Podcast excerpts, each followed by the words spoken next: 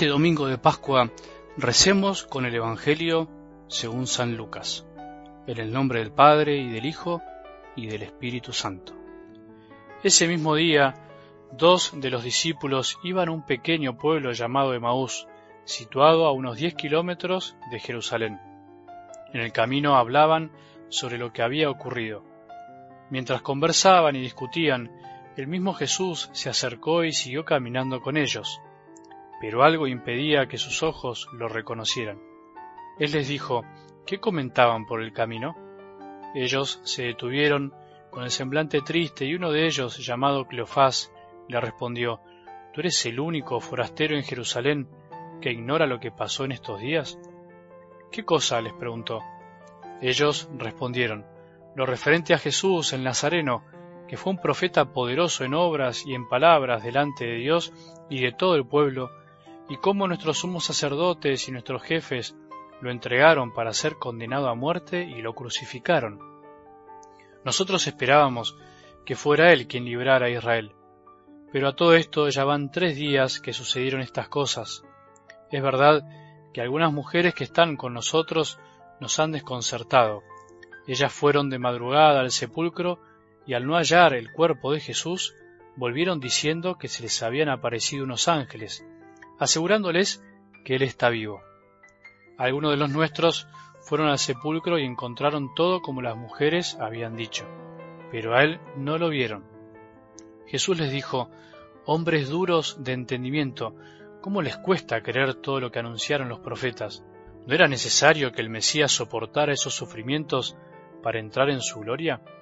Y comenzando por Moisés y continuando con todos los profetas, les interpretó en todas las escrituras lo que se refería a él. Cuando llegaron cerca del pueblo a donde iban, Jesús hizo ademán de seguir adelante. Pero ellos le insistieron, Quédate con nosotros porque ya es tarde y el día se acaba.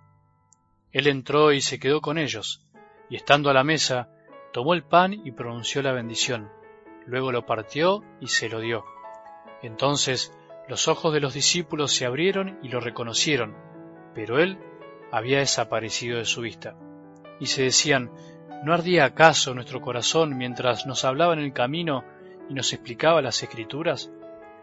En ese mismo momento se pusieron en camino y regresaron a Jerusalén. Allí encontraron reunidos a los once y a los demás que estaban con ellos, y éstos les dijeron, Es verdad, el Señor ha resucitado y se apareció a Simón. Ellos, por su parte, contaron lo que les había pasado en el camino y cómo lo habían reconocido al partir el pan. Palabra del Señor.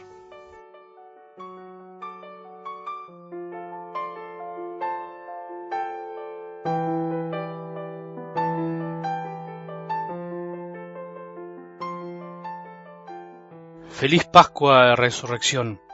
Feliz Pascua para todos, para todos los que día a día escuchan estos audios del Evangelio, donde intentamos juntos meditar y contemplar la palabra de Dios, vivirla, leerla, aceptarla. Qué linda que es esta fiesta, es la fiesta central de nuestra fe, la fiesta que nos debería llenar de gozo el corazón y ayudarnos a dar cuenta y a gritarle a todo el mundo que vale la pena ser cristiano, que vale la pena ser católico y creer, y decirle a Jesús, sí, verdaderamente creo que estás entre nosotros, verdaderamente creo en tu promesa que estás con nosotros hasta el fin de los tiempos. La Pascua es volver a aceptar esta gran verdad y que a pesar de las cosas que nos pasan, a pesar de que a veces andamos como los discípulos de Maús del texto que acabamos de escuchar de algo del Evangelio, con el semblante triste, conversando y discutiendo por el camino de la vida, mientras Jesús está al lado nuestro, sin darnos cuenta, a pesar de eso, de que nos puede pasar lo mismo, hoy queremos decirte Jesús que creemos, que ya no dudamos de tu existencia, de que ya no dudamos de tu obrar, de tu trabajo silencioso en tantos corazones que aceptan tu verdad. Hoy en este día se permite leer también este Evangelio. Habrás escuchado seguramente el de Juan, capítulo 20, pero también se permite leer el conocido pasaje de los discípulos de Maús, que también lo escucharemos un par de veces más a lo largo de este tiempo pascual que hoy comenzamos.